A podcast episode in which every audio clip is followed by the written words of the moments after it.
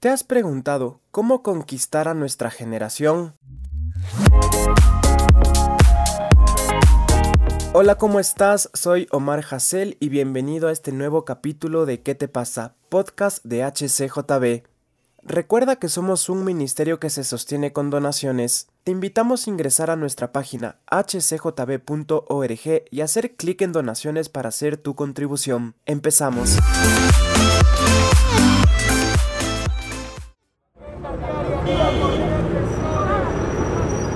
Y estamos en un nuevo capítulo de nuestro podcast ¿Qué te pasa? Podcast de HCJB. Nos acompaña un gran amigo desde Estados Unidos. Él es Gabriel Guichardo. Gaby, pastor de jóvenes, graduado de CFNI, nos va a acompañar en este nuevo episodio. ¿Cómo estás, Gaby? Bienvenido. Hola Omar, muchísimo, muchísimo, muchísimas gracias, qué emoción, qué felicidad estar aquí con ustedes en, qué te pasa y, eh, es un placer para mí, un privilegio estar aquí acompañándolos a ustedes hoy. Para nosotros es una bendición tenerte acá en este episodio de nuestro podcast ¿Qué te pasa? Y vamos a estar hablando de conquistar a nuestra generación, conquistar a nuestros jóvenes. Para empezar, Gaby, ¿cómo motivar a los jóvenes a seguir a Jesús en una sociedad donde lo que más tiene es entretenimiento por un lado, por otro lado, distracciones y es como que podría ser que se dificulte por si no conocen realmente quién es Jesús? ¿Cómo se puede motivar a los jóvenes a seguir a Jesús? Por supuesto, aquí hay un dicho que lo escuché hace como un mes por ahí más o menos, que, le he preguntado a mi esposa, le he preguntado a, mis pastores,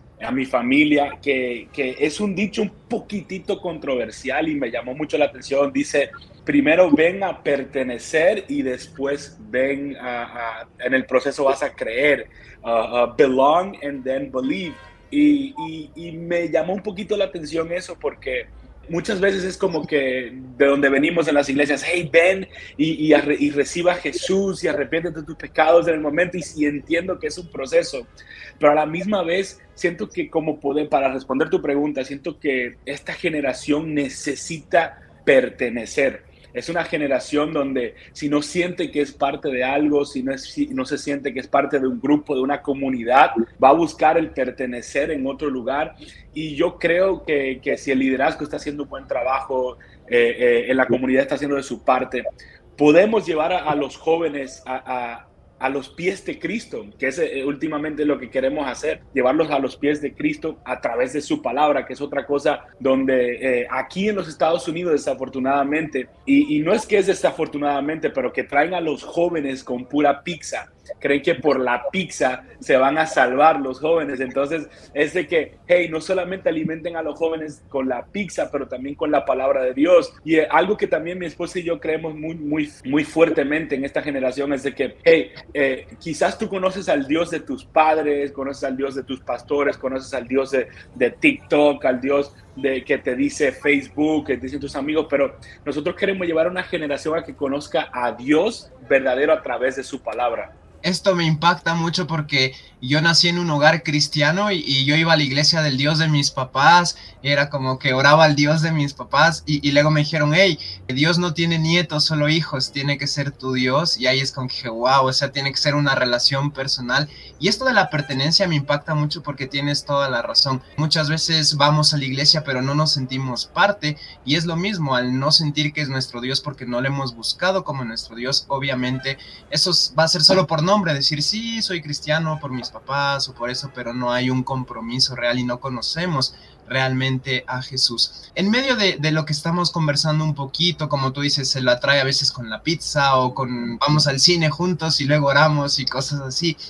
¿Cuál crees tú que es la mayor dificultad que enfrentan los jóvenes ahora, justo ahora en la actualidad? Wow, esa es una pregunta súper increíble y siento que desde nuestra generación también ha sido un problema que estos jóvenes eh, reciben. Es, es ah, obviamente lo que estamos hablando del pertenecer, pero también creo que un problema muy grande que tienen los jóvenes en este tiempo es, es el querer como encajar en el sentido de de la comparación, lo que vemos en las redes sociales, vemos que a fulanito le está yendo mejor por allá, o vemos que, que aquel grupo está más padre, yo quiero ir para aquel grupo, eh, o, que fulanito tiene, está haciendo un deporte yo no lo estoy haciendo y tiene más likes. Siento que el, el, el tener, eh, el estar centro de la atención, yo siento otra cosa también que yo veo en esta generación y tengo varios jóvenes con el mismito caso que tienen un padrastro, yo crecí con un padrastro, que tienen una, una, una edad donde donde se sienten justo ahora como perdidos, es de, tener como un espíritu de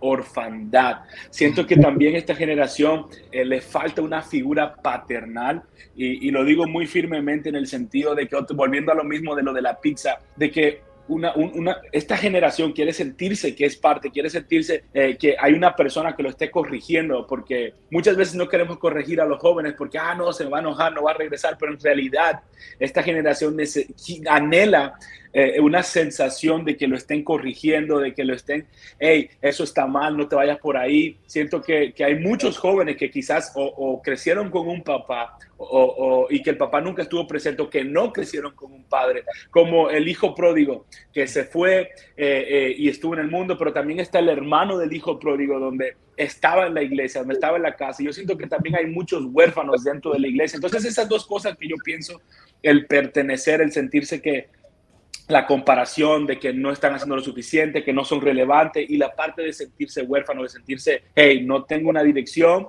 y, no sé qué hacer y lo voy a buscar con mi grupo de amigos, lo voy a buscar por este lado, por las redes sociales, me voy a poner a hacer cosas tontas que me van a afectar porque quiero que me den la atención, no tengo una persona que me corrija. Y siento que, hay, por ejemplo, mi mamá, eh, eh, era, ella fue mi mamá y mi papá, y después tuve un padrastro y siento que hay muchas mamás que, que, están haciendo todo lo posible por sus hijos, pero a la misma vez una figura paternal es súper importante. Entonces, si hay algún líder de joven que me está escuchando, un pastor de joven, está bien corregir, obviamente con el amor, corregir a, a, esos jóvenes porque ellos anhelan esa corrección, anhelan de que una figura paternal, una persona le diga, hey, por ahí no, es por aquí, y con esa firmeza. Reacciona, ¿qué te pasa?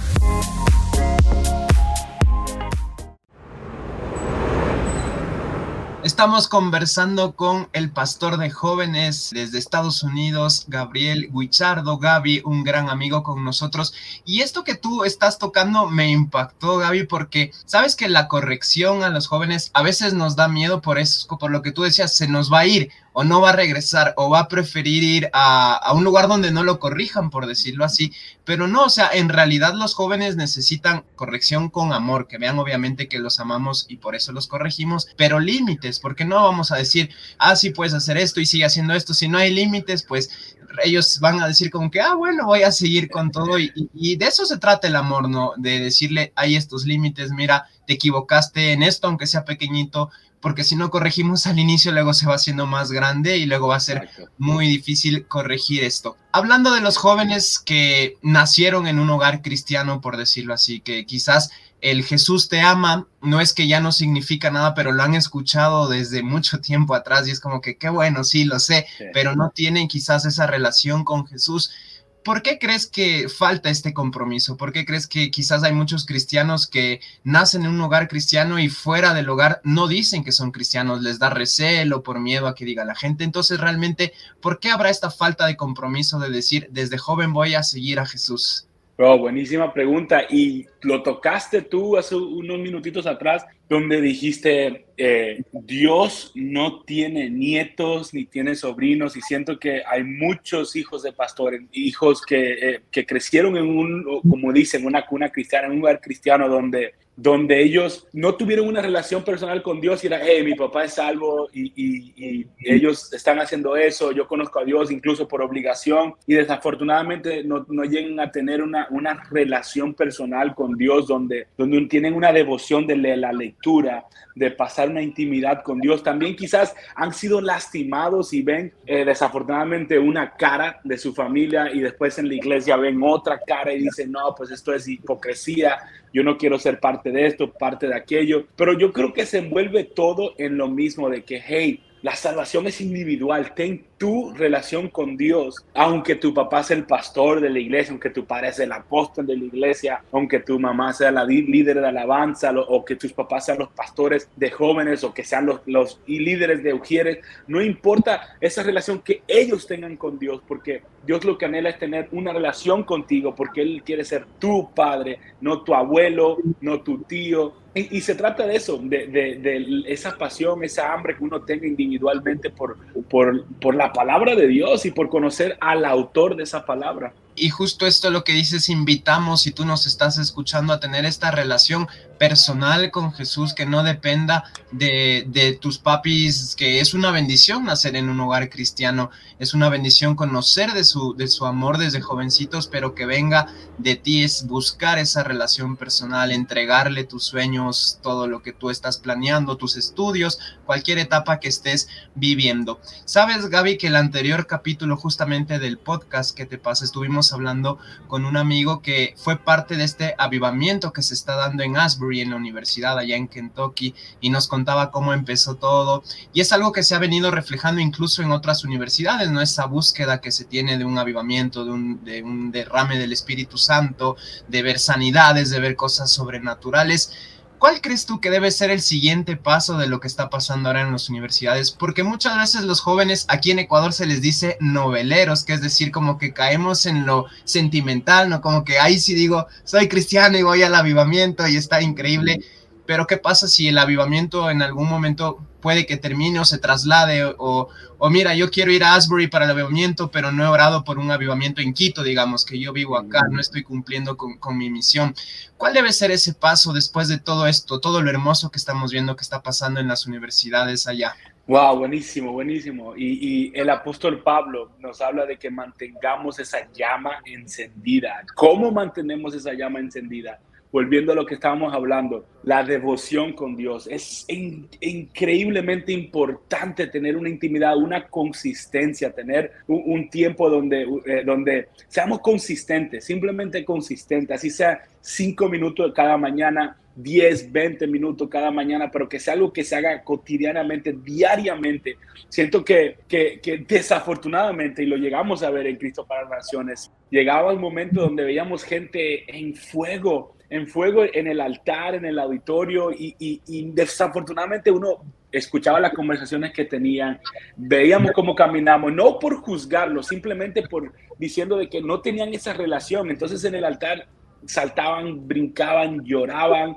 y tú decías, wow, Dios definitivamente está ahí con esa persona. Y, no, no es diciendo que no, no, lo estuvo, pero más allá de eso va esa devoción, esa parte donde, hey, me voy a sentar y voy a escudriñar la palabra, voy a leerla, voy a masticarla, voy a, a tomar mi tiempo de oración, voy a meditar en la palabra en ese momento y lo voy a hacer diariamente.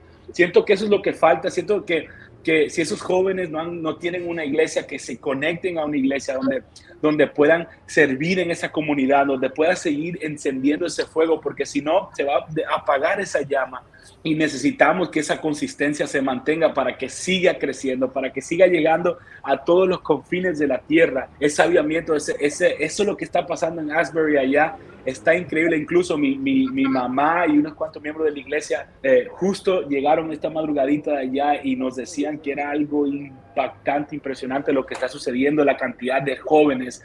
Y, lo que a mí, una de las cosas que Dios pone en mi corazón para esta generación es de, ser un mentor para esta generación, discipular a esta generación. Y, y siento que, que, que esta, específicamente esta generación lo necesita. A mí Dios me dio una palabra hace unos tres años estuve en un campamento de jóvenes allá en El Salvador y antes de subirme a la tarima, Dios me dijo, yo voy a comenzar a posicionar a, esta generación en la línea de al frente, voy a, a los, que esta generación que lleguen a ser abogados, doctores, eh, políticos, todo eso van a ser posicionado en la, la, línea del frente, las familias van a estar posicionadas en la línea del frente. Y siento que todo va a eso suceder en esa intimidad donde se levante ese altar desde la casa.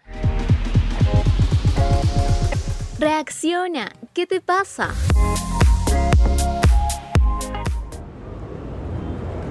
Y justo esto que nos dices, Gaby, es, es, algo que yo también me he dado cuenta porque entendí que más importante es lo que yo hago con Dios a solas que lo que hago en público, ¿no? Y mira, a veces habían eventos o conciertos, digamos así, y es como que claro que uno se siente bonito porque dices, wow, está súper conectado con Dios, pero de repente si a solas o con mi familia, la gente que está viviendo ahí conmigo, se da cuenta y dice, uy, y esa relación con Dios o ese intimidado, no se ve reflejado eso en el diario vivir, entonces, ¿de qué me sirve ser quizás el mejor cristiano, por decirlo así, un sábado y domingo, si de lunes a viernes no, no lo soy, ¿no? Si no estoy amando al prójimo, si en los frutos no, no se ve eso. Y esto viene de la intimidad con Dios.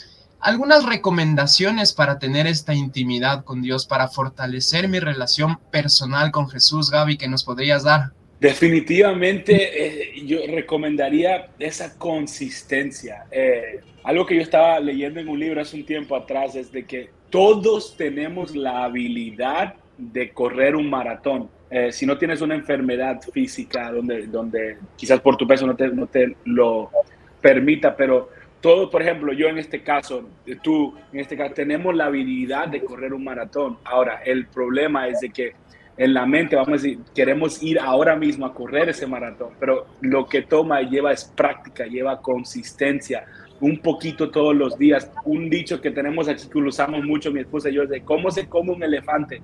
Una mordida a la vez, un día a la vez. Y así mismo es como vamos a llegar a tener esa devoción, es un día a la vez.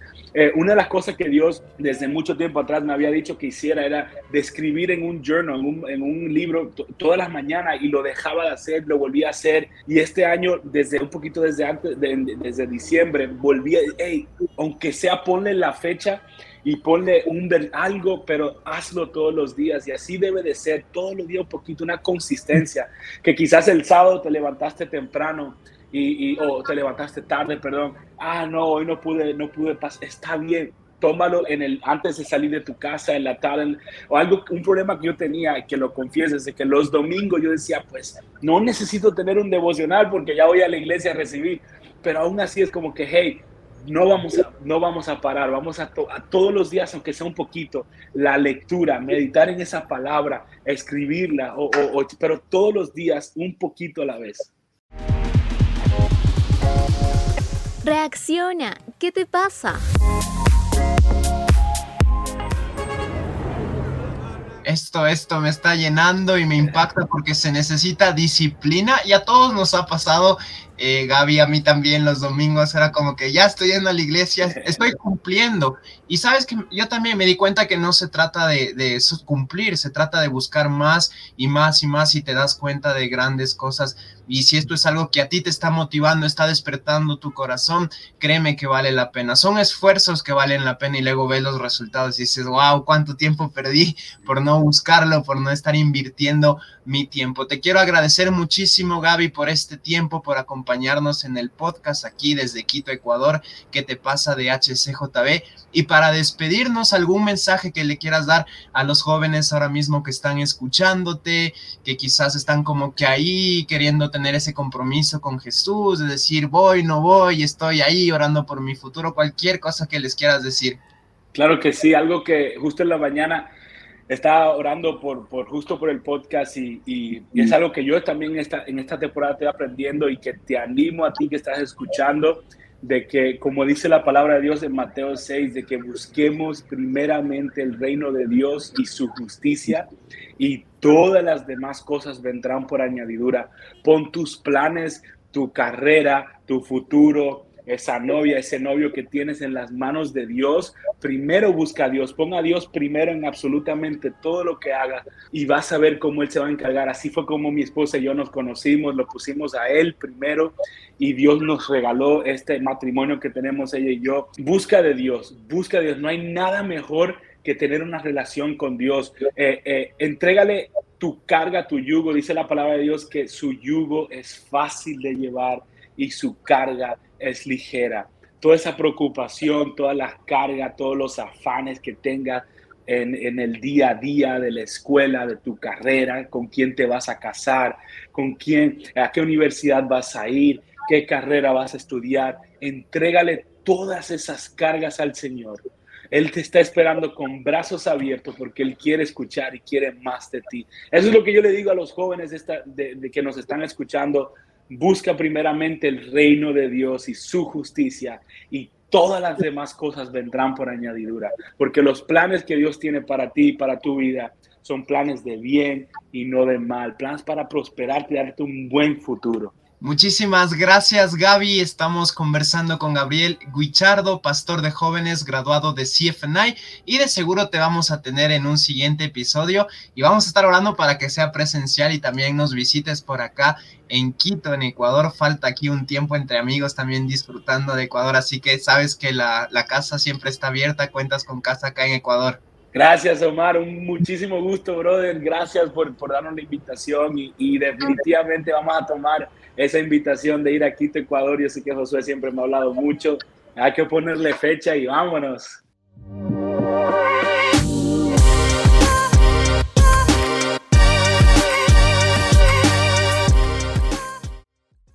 Esto fue ¿Qué te pasa? de HCJB. Todos nuestros capítulos están disponibles en nuestra app HCJB o en tu plataforma digital favorita. Nos encontramos la siguiente semana en ¿Qué te pasa?